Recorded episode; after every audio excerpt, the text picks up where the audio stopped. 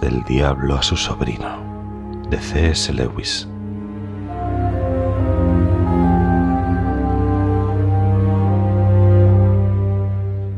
Mi querido orugario,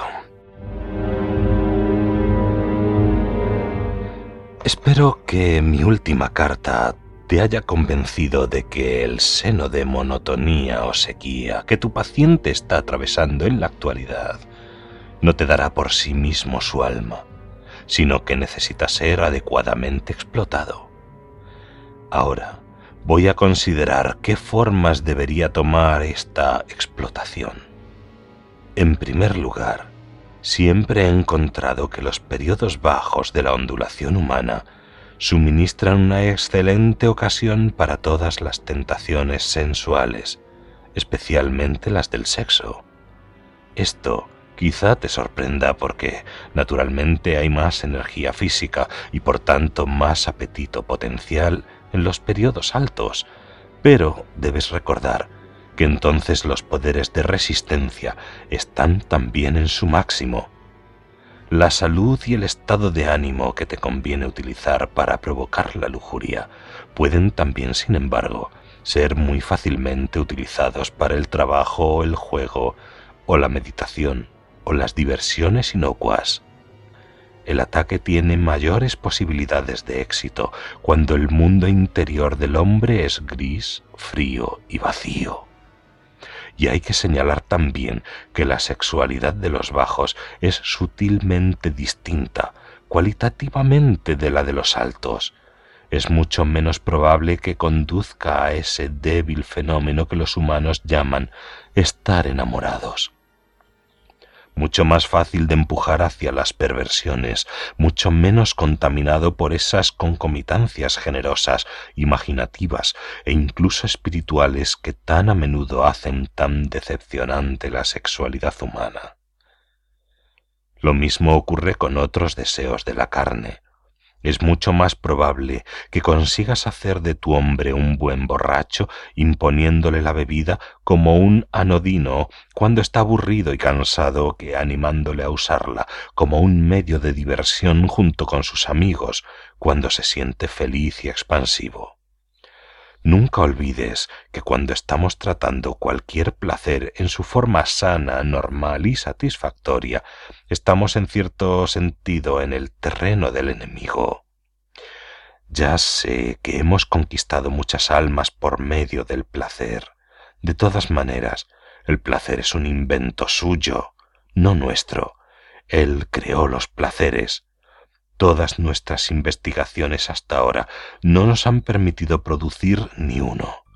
Todo lo que podemos hacer es incitar a los humanos a gozar los placeres que nuestro enemigo ha inventado en momentos o en formas o en grados que él ha prohibido. Por eso, tratemos siempre de alejarnos de la condición natural de un placer hacia lo que en él es menos natural, lo que menos huele a su hacedor y lo menos placentero. La fórmula es una ansia siempre creciente de un placer siempre decreciente. Es más seguro y es de mejor estilo conseguir el alma del hombre y no darle nada a cambio. Eso es lo que realmente alegra el corazón de nuestro Padre. Y los bajos son el momento adecuado para empezar el proceso. Pero existe una forma todavía mejor de explotar los bajos. Me refiero a lograrlo por medio de los propios pensamientos del paciente acerca de ellos. Como siempre, el primer paso consiste en mantenerle el conocimiento fuera de su mente. No le dejes sospechar la existencia de la ley de la ondulación. Hazle suponer que los primeros ardores de su conversión podrían haber durado y deberían haber durado siempre, y que su aridez actual es una situación igualmente permanente. Una vez que hayas conseguido fijar bien en su mente este error, puedes proseguir por varios medios. Todo depende de que tu hombre sea del tipo depresivo al que se puede tentar en la desesperación o del tipo inclinado a pensar lo que quiere al que se le puede asegurar que todo va bien. El primer tipo se está haciendo raro entre los humanos. Si por casualidad tu paciente pertenece a él, todo es fácil.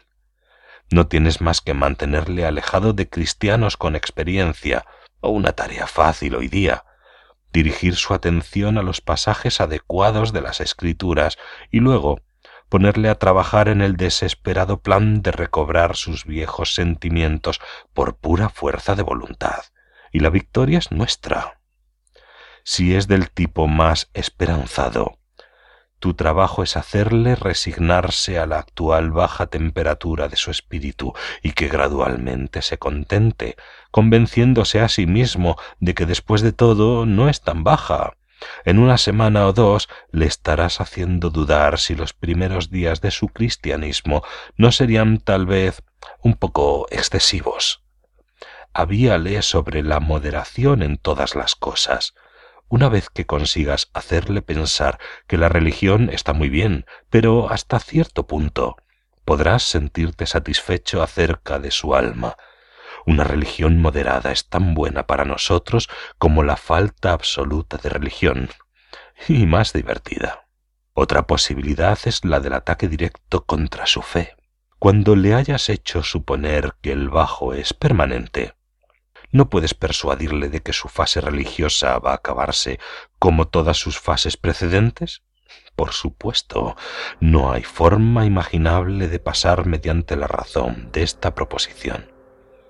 Estoy perdiendo el interés en esto, a la proposición. Esto es falso.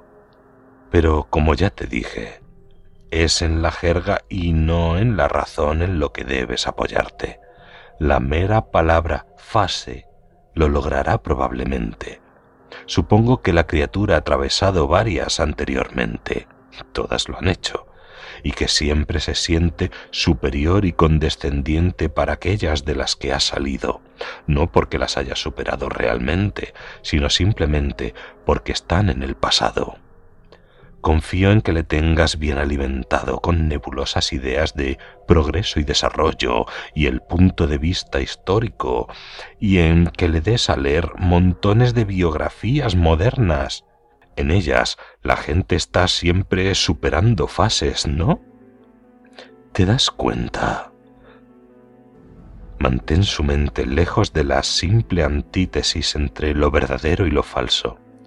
Bonitas expresiones difusas como fue una fase, ya he superado todo eso.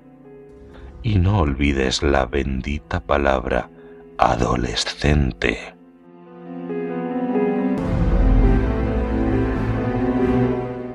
tu cariñoso tío, Scrutopo.